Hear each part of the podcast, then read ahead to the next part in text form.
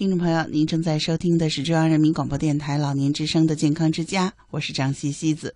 在我们的生活当中呢，我们饮食的时候呢，可能有些食物是存在一些饮食禁忌的，比如说两种食物混在一起不能吃。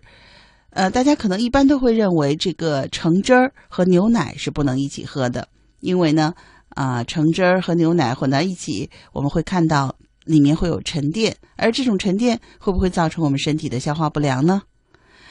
橙汁和牛奶一起喝到底行不行呢？我们的营养怎么搭配才健康呢？带着这个问题，健康之家的主持人张希和编辑王志梅采访了中国疾病预防控制中心营养与食品安全所研究员付平老师，首都保健营养美食学会执行会长王旭峰营养师，还有宣武医院营养科的主任医师李英大夫，一起来告诉我们，橙汁和牛奶到底可不可以一起吃？首先，我们听到的是中国疾病预防中心营养与食品安全所研究员付平老师的看法。你把菜汁儿和果汁榨好以后，弄半杯热牛奶给兑进去，哦兑进去完了，一搅和，完了就是，你像配比说你简单一点，就是像木瓜、西瓜、黄瓜、南瓜，呃，莴笋、芹菜。呃，还有什么可以榨汁的菜？这这一类的，嗯嗯，其实很多菜都可以榨汁。哦呃，西红柿，你像这些东西榨完以后，你你找几样口味比较靠的，你别把那个不不靠不靠谱的东西搁在一起，齁难吃的。嗯就比较靠的东西，你搁在一起炸，炸完以后呢，色香味都很好。那么加一半加半袋儿热牛奶，或者加一百毫升热牛奶，那么这个就变得温乎了，嗯奶也有了，蔬菜也有了。水果也有了，这一杯喝进去，它可能就你咱咱试试看，一斤蔬菜榨来就这么一点点汁对对对，没有多少汁。对，没有多少汁。你把那个水的话，对你不那咱咱们就不要再加水了，对对对加点奶嘛，加点奶就把它弄在里头了。嗯这样的话就是你实际上就是二百毫升榨进去，一斤蔬菜一点问题都没有。嗯一一点问题都没有，除了像像那个西红柿这一类汁儿多一点的，可能一斤蔬菜榨出来有一大杯，嗯一大杯以外，其他榨出来都小小的一杯。嗯那么你把精华部分喝进去了，那么膳食纤维这一部分少了一点，少了一点没关系，因为它吃不进去了。嗯那么咱咱们再用别的方式补充一些膳食纤维啊这样的。嗯。但是我有一个问题，我好像听说这个水果就是酸性的东西和牛奶是不能混在一起吃的。呃、没有，它是它不是不能混在一起吃，它是这样的，放进去会沉淀。嗯。因为牛奶它那个它有蛋白质含量比较高嘛，遇到酸性的东西或者甚至碱性的东西，甚至放到盐的以后，它会结块儿，嗯它会结块儿，结块儿然后变得不好看了，它会啊一点不影响它的营养价值，啊不影响营不影响养价值。啊。其实你这个呢，也不拿个影响吸收是吧？不影响吸收。啊你拿一个食品加工机把它搅拌一下，或者甚至于拿个勺咔咔咔给它搅匀了，搅匀了以后呢，看起来就是不是那么。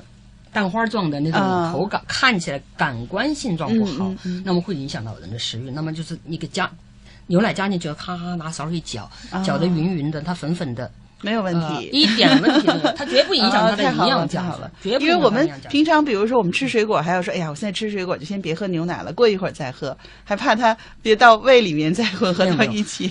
它胃里面会，你喝你喝牛奶，其实我不知道你们有没有看过小孩吐奶，嗯嗯，嗯那它吐出来是奶液体吗？有点像酸奶。对了，它已经凝固了。为什么？咱胃里面是胃酸胃酸，它进去 自然就凝固，啊自然而然就凝固了。那么就是你和外头加酸凝固了，和外里头加酸凝固有区别吗？有差吗？所以我觉得有些矫情了，就这个营养教育吧，有些把这个弄得矫情了。啊你去强调这一块儿其实是没有意义的。明白了，完全不影响 嗯这个消化吸收，啊它变成块儿了，你最后到胃里它都得变成块儿，都对对对得结块哎呀，这个太好了！其实我觉得可能收音机前的很多爸爸妈妈都有这个误区。那傅老师给我们厘清了这个误区。其实您不用害怕水果和牛奶一起吃，嗯或者是呃混合到一起吃都没有问题，营养照样可以完全吸收。嗯，太好了，谢谢。嗯是的，是的。接下来呢，我们来分享首都营养美食学会执行会长王旭峰营养师的音响片段。橙汁酸甜可口，营养丰富，惹人喜爱。同样惹人喜爱的还有口味香醇、富含钙质的牛奶。但网上有人说牛奶和橙汁相克，二者同时食用会导致腹痛、腹泻、腹胀等等等等。牛奶遇到橙汁儿，产生大量絮状沉淀。于是就有人讲，牛奶和橙汁千万不要一起食用，因为把它们放在一起，就会影响牛奶当中蛋白质的消化吸收，就会带来腹痛、腹泻、腹胀，甚至结石的问题。这样看来，传言似乎不假，您是不是也相信了？在我们的胃里面有大量的胃液，而胃液的主要成分是胃酸。那胃酸又是什么呢？实际上，胃酸就是盐酸。胃酸的 pH 值可以达到零点九到一点五，盐酸中的牛奶出现了明显的絮状沉淀。那难道这样一个现象就说明牛奶和我们的胃酸也相克吗？显然，这种说法并不科学。你会发现，当牛奶进入我们的胃中，遇到我们胃里的胃酸，它所产生的沉淀，甚至于比牛奶遇到橙汁儿还要多，还要明显。所以，这种现象并不是传说中的食物相克。而只是牛奶当中的蛋白质遇酸发生了变性反应，请记住是变性反应，不是变质。那利用蛋白质遇酸会变性凝固的实验原理来鉴别咱们家里的一种健康食品。那蛋白质有一个特点，它遇酸、遇碱、遇热，通通都会变性凝固。那这种变性凝固不仅不是食物相克，反而变性的蛋白质会变得疏松多孔。牛奶加橙汁不仅不会相克。反而有利于其中蛋白质的消化吸收。最后呢，我们再来听听我们对宣武医院营养科主任医师李英大夫的访谈片段。牛奶实际上呢，啊，富含有优质蛋白质，对吧？还有钙。啊，橘汁呢含有丰富的维生素 C。啊，实际上呢，牛奶和橘汁一起吃呢，营养上是互相的搭配非常好。哎，但是呢，呃，大家都说呢，牛奶和橘汁呢不能一起吃。啊，就是因为呢，他认为是这个这个徐汁儿的话，酸性使牛奶中的蛋白质变性凝固，不好消化吸收。啊，实际上呢，这个是什么呀？这个是不对的啊。这个就是现在好多都说这食物相克啊，这个是不对的。因为什么呀？因为人的胃液里头的话本身就是酸性的，而且它的酸度。要比橘汁高好好几倍，所以牛奶进入胃以后的话，它的蛋白质在胃酸的话，在胃酸这种环境下也会变性，也会凝固，这是它一个消化吸收的必然过程。嗯，所以呢，就是说在牛奶中加入这些酸味的水果啊、果汁儿啊、橘汁儿啊、其他的一些果汁儿，其实对牛奶的消化吸收没有太大的影响。实际上来说。